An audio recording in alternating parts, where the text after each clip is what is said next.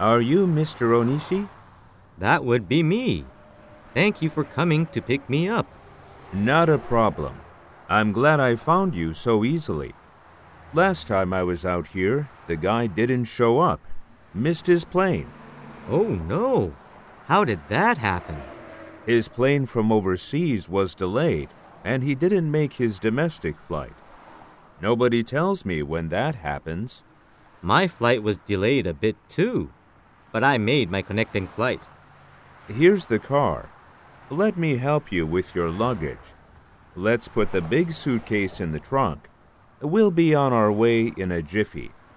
Wow, it's really green here. It looks almost like Portland. Yeah, the vegetation and weather are almost the same up here as in Portland, our neighbor to the south.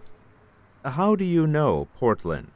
I visited there for a few days a number of years ago.